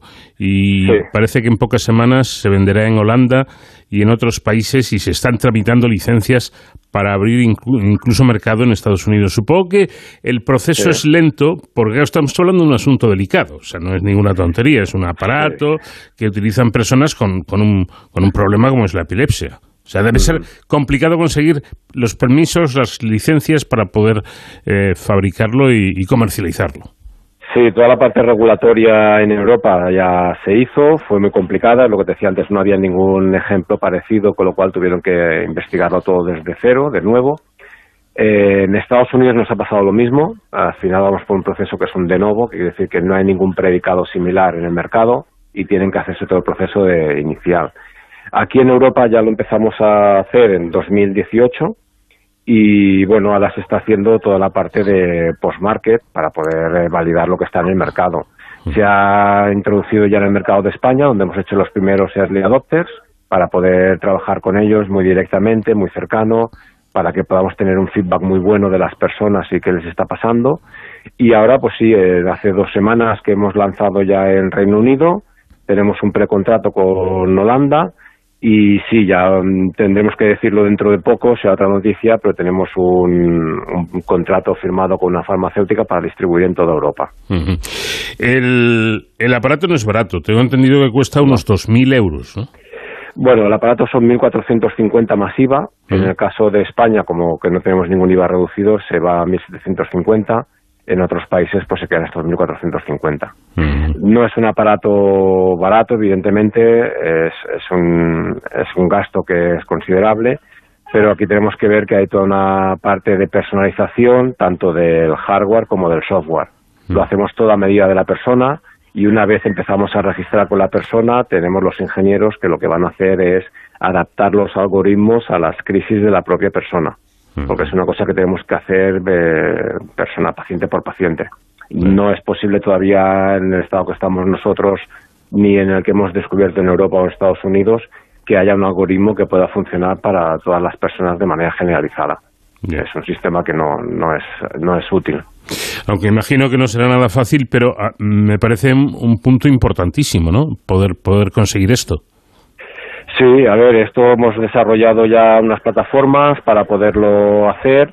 Ya nacimos con esta idea, o sea, el dispositivo tenía que ser personalizado completamente, no nos podíamos permitir hacer dispositivos estándar y el, el dispositivo ya salió con esta idea inicial, con lo cual siempre hemos tenido en mente cómo se tendría que desarrollar todo para poderse hacer todo y con eso tenemos ya a medias otro proyecto que se trabaja en Alzheimer, donde aprovecharemos ese dispositivo que sí que es estándar para ver que, en qué podemos ayudar a los pacientes con epilepsia, para mejorar otras patologías o también para, para ayudarlos en otras cosas.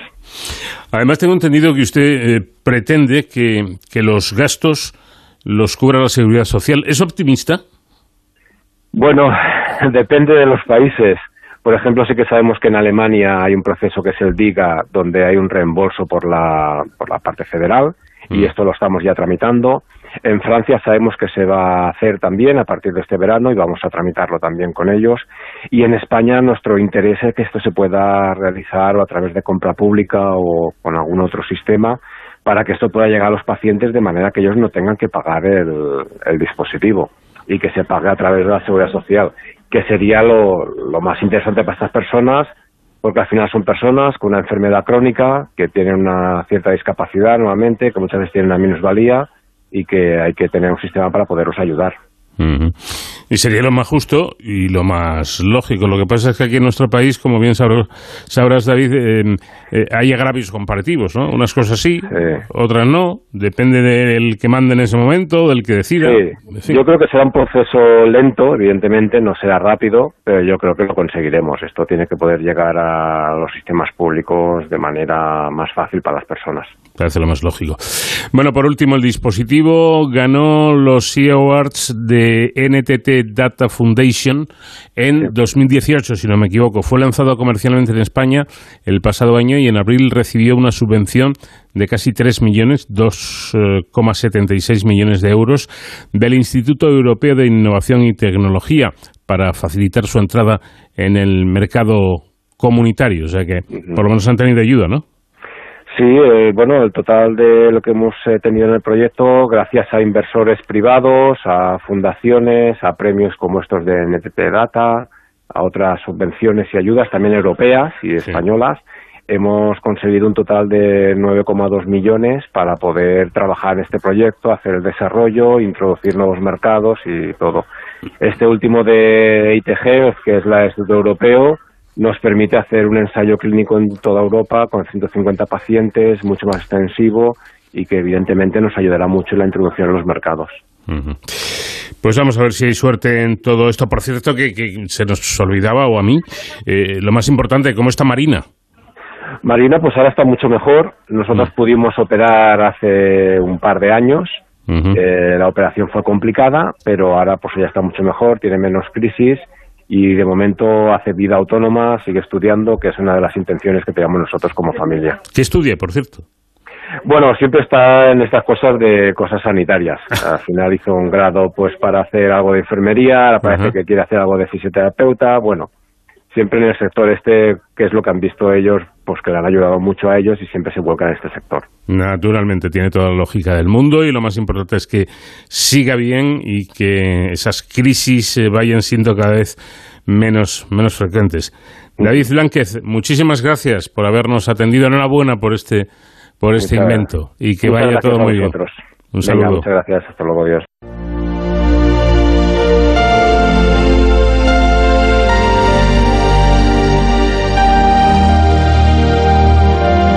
Dios. cero al infinito.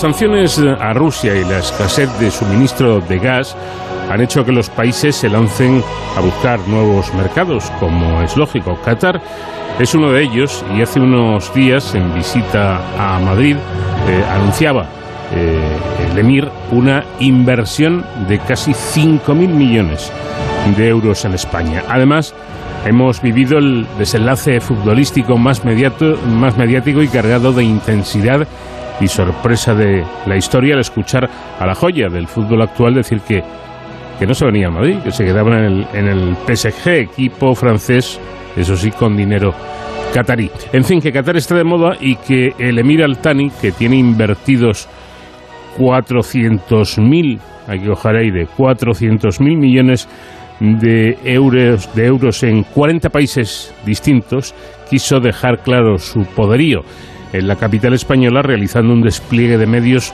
pocas veces visto, con 47 vehículos, cuatro aviones, uno de ellos medicalizado, y un séquito de 300 personas que no es algo baladí.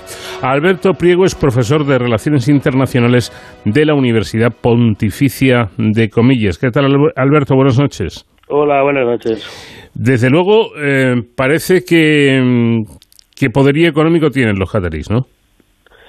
Sí, es un Estado, como se conoce, rentista, eh, que básicamente basa pues toda su política, tanto interna como exterior, en un nivel de renta muy elevado y, eso les permite pues eh, desarrollar su, su política exterior y su política interior eh, utilizando este dinero. Hmm. ¿cómo, ¿Cómo es el, el país? Porque todo eso está muy bien, pero ¿Esto es algo de lo que disfruta la gente en Qatar o, solo el emir y otros pocos más? No, los cataríes eh, viven muy bien, o sea, tienen una renta media eh, de unos 70.000 euros eh, solamente por el hecho de ser cataríes. Tienen un, digamos, un sueldo por ser cataríes que luego, pues ellos a veces deciden desarrollar carrera profesional, no siempre exitosa, porque, bueno, digamos que a veces tienen pocos incentivos a ir un poco más allá pero tienen su vida garantizada. el trabajo verdaderamente que hace que el país funcione de una manera correcta lo hacen los extranjeros, ya sean occidentales, que también tienen unos sueldos muy elevados, o, de otras nacionalidades, sobre todo pues filipinos, eh, gente de Bangladesh, de Egipto, etcétera. Estos tienen unas condiciones de trabajo eh, muy malas y, y hacen, digamos, el trabajo sucio. Son los que han construido los estadios, los que llevan a cabo eh, por los peores trabajos, muchas veces trabajos eh, domésticos, y, estos son los que peor viven de Qatar. ¿Qatar podríamos decir que es una dictadura? A ver, es un régimen no democrático. Eh, no hay cuestionamiento del, del, poder del emir porque hay una especie de pacto entre los ciudadanos cataríes, que son muy pocos, son 200.000. De los 2 millones que tiene Qatar, 200.000 solo son cataríes. y estos no cuestionan el, sistema político, ni la autoridad del emir, ni, ni nada. A cambio reciben eh, pues este dinero que, que, hemos comentado y que, que, les permite tener un, nivel de vida muy elevado. También es cierto que desde las primaveras árabes, en las que Qatar además tuvo un papel importante, eh, en todos estos estados de la región se han ido introduciendo ciertas reformas, ¿no? como por ejemplo elecciones municipales, que es el primer nivel en el que hay una cierta apertura. Eh, evidentemente no podemos decir que sean democracias, ni mucho menos. Mm. Pero son estados eh, que tienen algunos órganos consultivos, como la Sura, que es una especie de parlamento que no es electivo, pero es una especie de parlamento, y que crecientemente tiene más importancia, aunque evidentemente son regímenes autoritarios.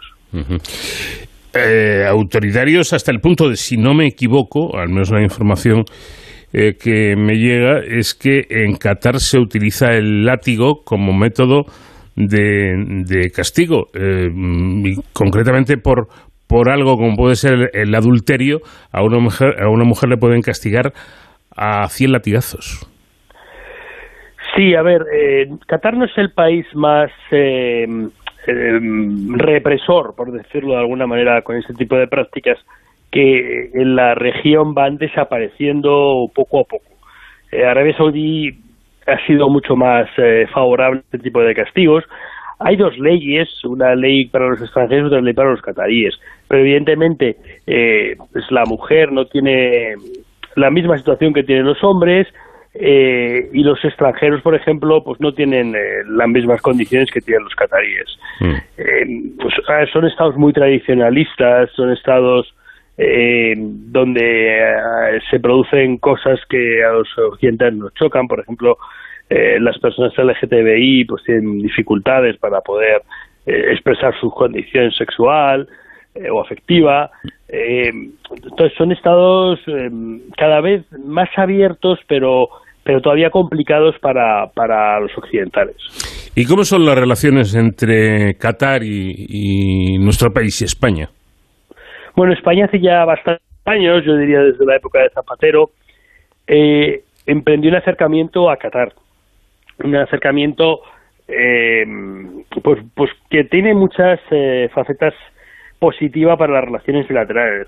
La primera la faceta económica, evidentemente. Qatar es un estado con mucho dinero que busca lugares donde invertir. España es uno de ellos, Francia es otro, hemos hablado del país Saint-Germain, eh, los almacenes Harrods, por ejemplo, casi en su totalidad pertenecen a Qatar, también tiene invertido en el Valle de Múnich, también tienen distintas empresas europeas de energía, y España pues es un país atractivo para la inversión extranjera, es estable, eh, permite ciertas garantías, y entonces a España le interesa mucho. Eh, como digo, desde el 2000, podemos decir 2006, 2007, España ha estrechado las relaciones. Y a Qatar es algo, que le interesa, porque Qatar tiene una situación geopolítica complicada. Qatar es un Estado que es independiente desde los años 70 y siempre tiene la percepción de que Arabia Saudí desea quedarse con su territorio. De hecho, en el 95 tuvieron algún problema en la frontera, con, incluso con intercambios de disparos y, víctimas, y ellos lo que hacen es buscar presencia en el exterior eh, a través de inversiones, a través de Al Jazeera, que es una cadena catarí, y también buscan presencia extranjera en Qatar, de dos formas. Una, mediante los, eh, los expatriados que de los que hemos hablado, de compañías que van a ir a trabajar, ya sea para compañías cataríes o extranjeras, y la segunda es atrayendo turismo del modo que sea posible. Por ejemplo, si viajáramos a Tailandia, viajáramos a Sudasiática, Australia, si pasamos por Doha, los vuelos son extraordinariamente baratos, mucho más baratos que cualquier otra compañía. Esto lo hace Qatar Airways para que la gente pase por el aeropuerto, pase un tiempo en unas horas, aunque sea en el aeropuerto, si puede ser que viaje a Doha, y que en su mente eh, quede el recuerdo de Qatar. Ellos consideran que si están presentes en, la, en, el ideario, en la mente eh, de las personas eh, que viven en Occidente, ante una posible invasión, una posible agresión de Arabia Saudí, eh, pues lo van a poner en el mapa y no lo van a permitir. De hecho, en cierto sentido se ha cumplido, ¿no? Cuando Arabia Saudí en 2017 impuso el bloqueo, ese bloqueo pues eh, fue rechazado por buena parte de la comunidad internacional porque eh, la gente sabía lo que era Qatar, tenía una idea y se imaginaba una situación complicada para los qataríes. Y esa es la lógica que tiene Qatar de invertir fuera, además de un, intento de diversificar la economía para no depender al 100% de la energía. Eh, a corto, a medio o corto plazo podríamos aumentar la, la demanda de petróleo catarí. Bueno, Qatar sobre todo lo que tiene es gas, más que petróleo. Ah, o gas, eh, efectivamente. Qatar es una fuente de gas, probablemente la fuente de gas más mm. importante del mundo. Es el tercer eh, país en reservas probadas, en un pozo que tiene en el mar que lo comparte con Irán pero realmente podemos decir que es el primero, porque eh, ese pozo lo comparte con Irán e Irán no lo está explotando. Y es verdad que hay un acuerdo para, para compartirlo y para no explotar sus reservas, pero una vez que se pincha en el, eh, en, el mar, ¿no? en la, debajo del mar, pues eh, la extracción de gas pues procede tanto del lado catarí como del lado iraní. Si tenemos en cuenta las reservas que hay en, ambos lados de la frontera, en la iraní y en la catarí, pues estamos hablando de 50 millones de metros cúbicos de, eh, de gas natural, lo que le pone por encima incluso de Rusia, que es el país del mundo que tiene más reservas eh, de gas probadas. Hmm. ¿Y, qué mm, peso, por así decirlo, tiene Qatar en el, en el tablero internacional?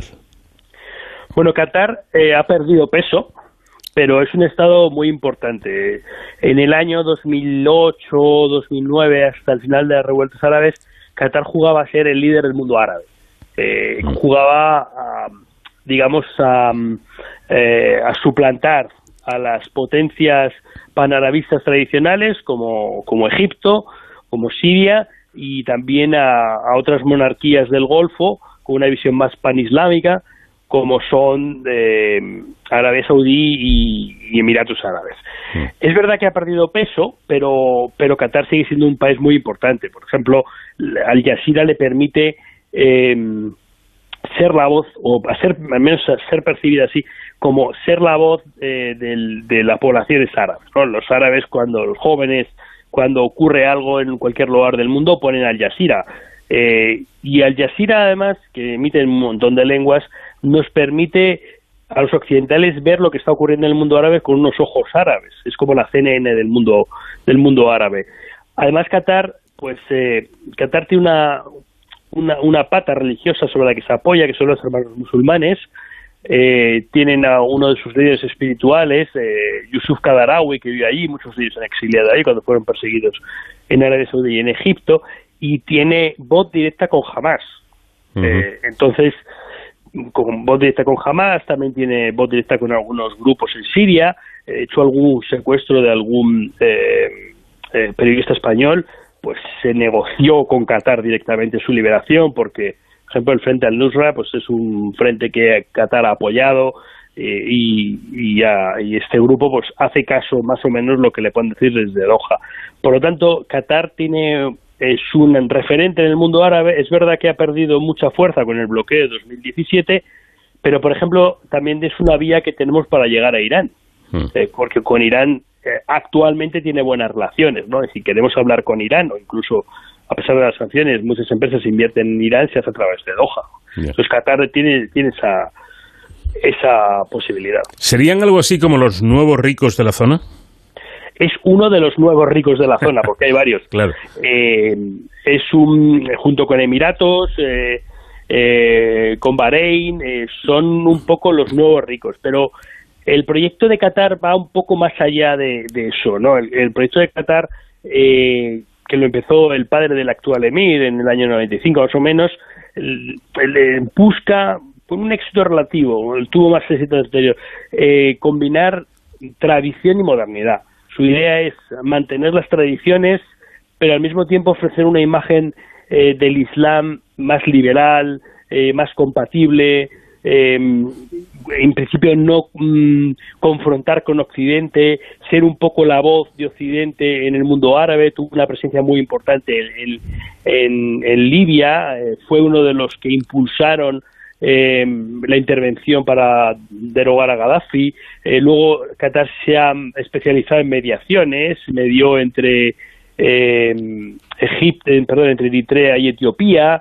Es decir, ellos buscan desarrollar un rol en la sociedad internacional que hasta ahora no se había ocupado. Y todo esto está encaminado a ser imprescindible y que Occidente en un momento dado eh, en el que Qatar pudiera tener un problema con Arabia Saudí, digamos, apoya a Qatar para evitar que, que Arabia Saudí se lo pueda eh, anexionar o incorporar.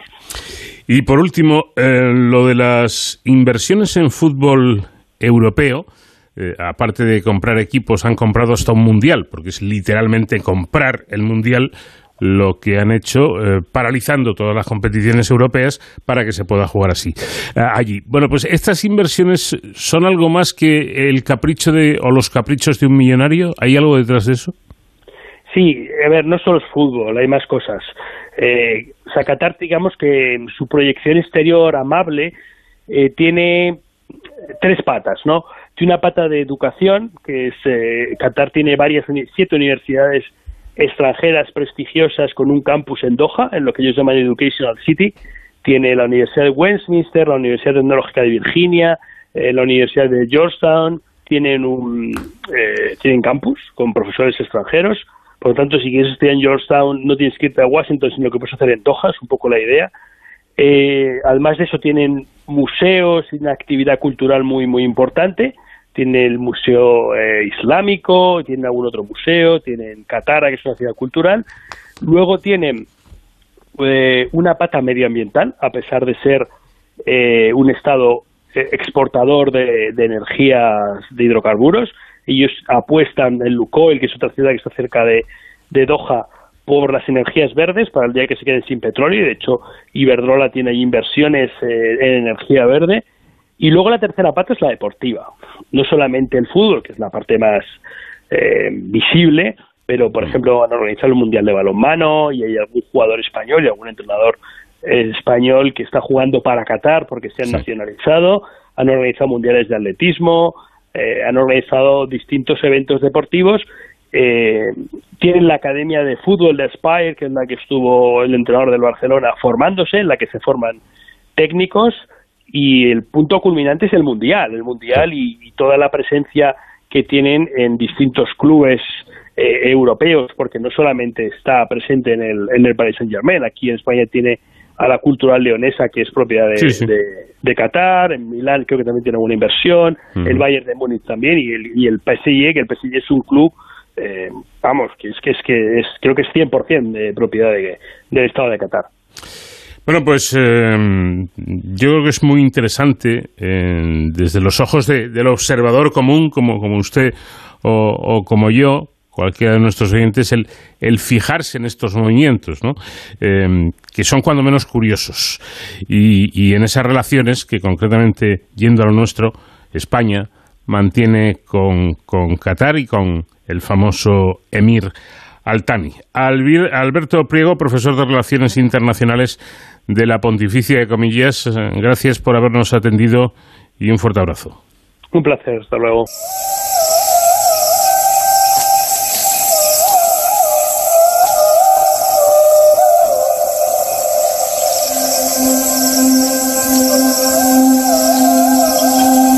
De cero al infinito.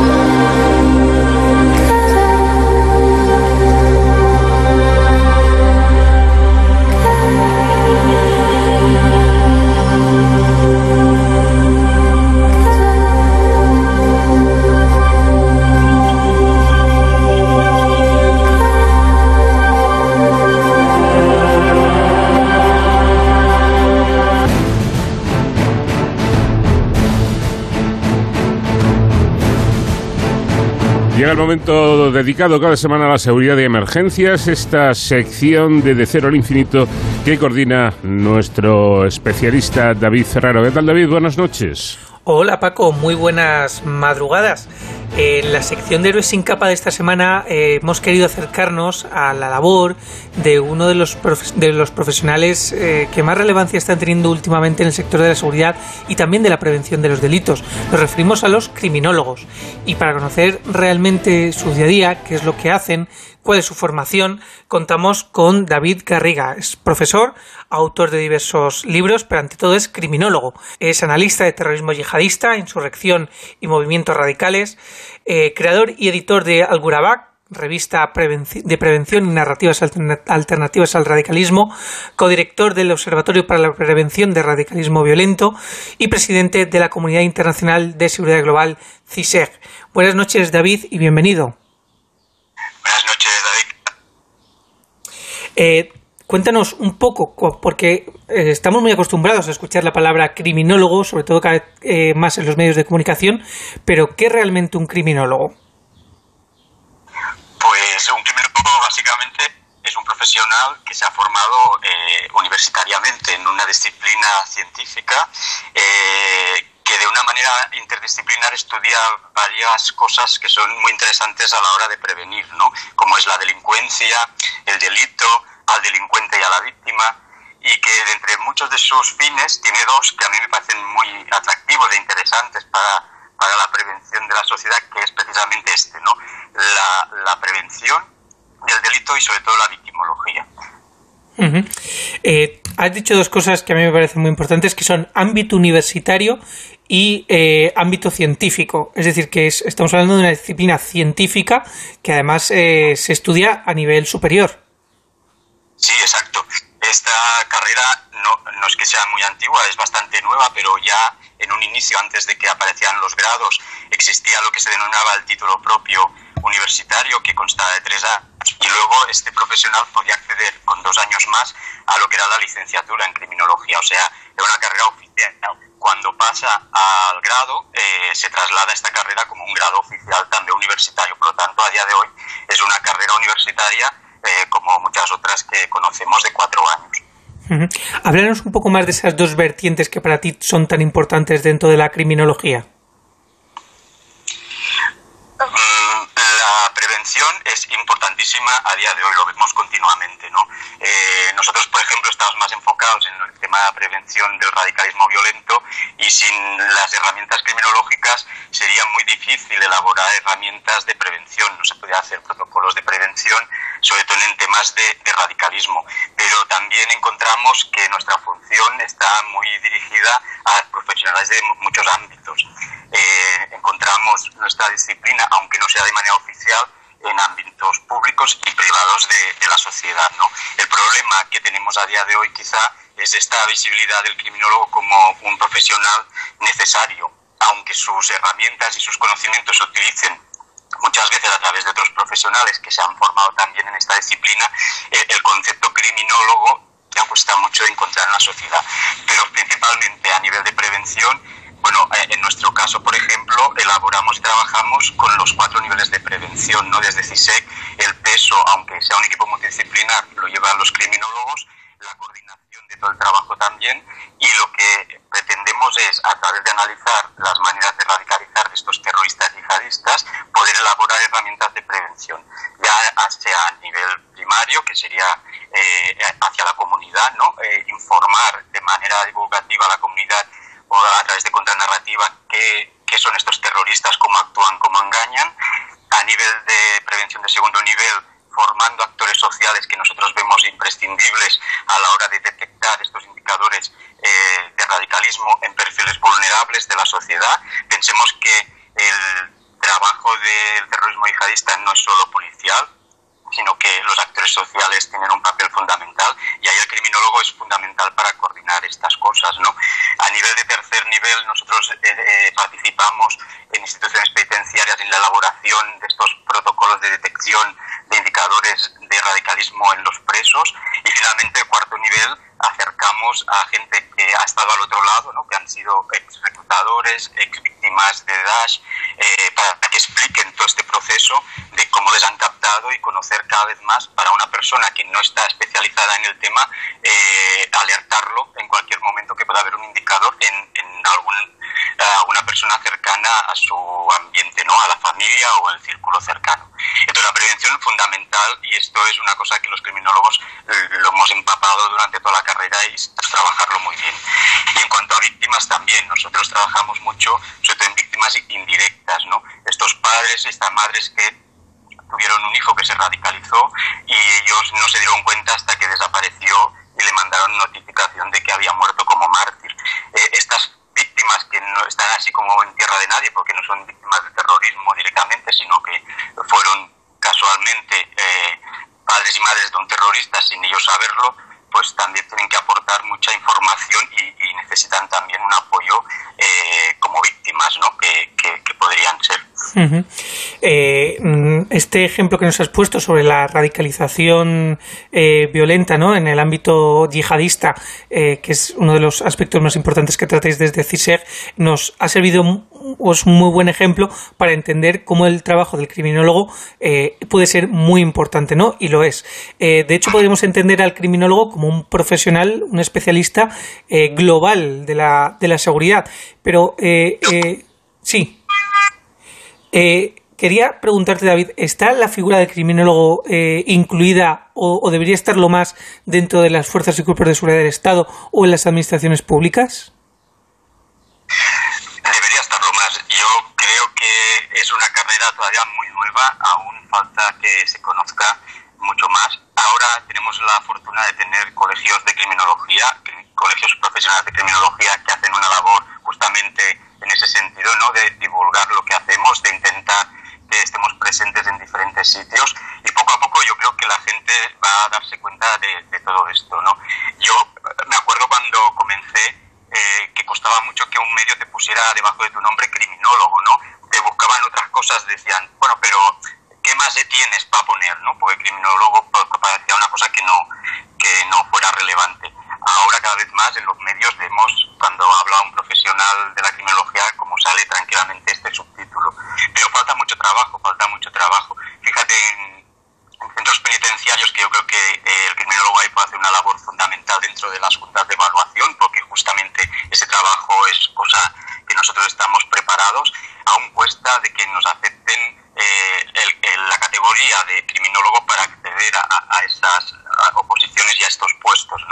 El Colegio de Madrid últimamente, hace unos días, consiguió que el criminólogo, por ejemplo, puede acceder a visitas con presos como parte de su trabajo a petición del preso.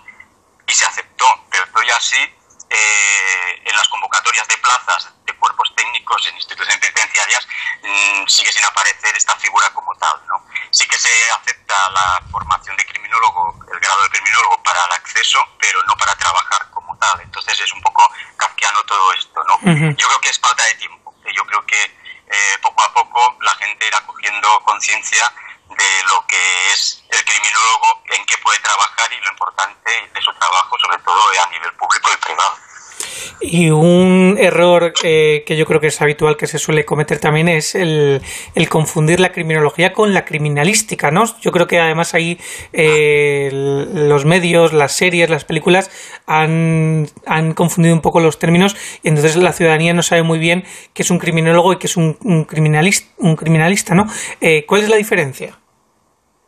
Sí, exacto. Esto aún, bueno, cada vez menos, pero sí que es verdad que incluso algunos ah, estudiantes que se apuntan a criminología creen que lo que van a ver es cadáveres, huellas y van a, hacer investigación de laboratorio como se ve en el CSI, ¿no? Y, realmente la criminología no, va por aquí. En la criminología trabajamos temas de prevención del delito, o sea, estudiamos el delito, lo que pasa en la sociedad a nivel delincuencial, el delincuente, e intentamos hacer herramientas y preparar herramientas para prevenir todo esto. Muy lejos de tomar huellas o, escenas del crimen como, como se relaciona más con el ámbito policial.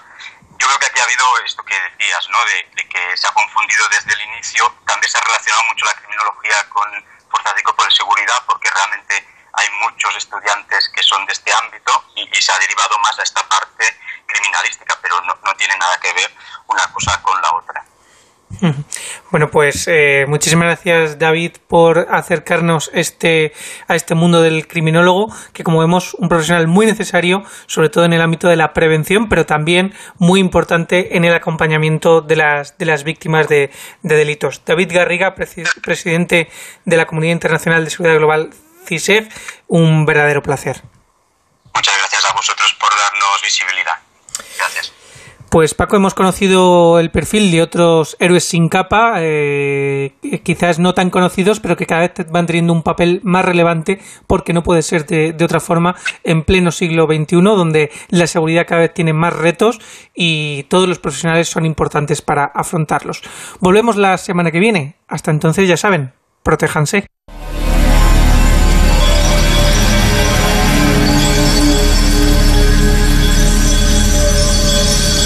Pues aquí tenemos que dejarlo porque nuestro tiempo termina, pero ya saben que les estaremos esperando la próxima semana, siempre aquí en la sintonía de Onda Cero. Nacho García estuvo en la realización técnica, les habló Paco de León. Buen fin de semana.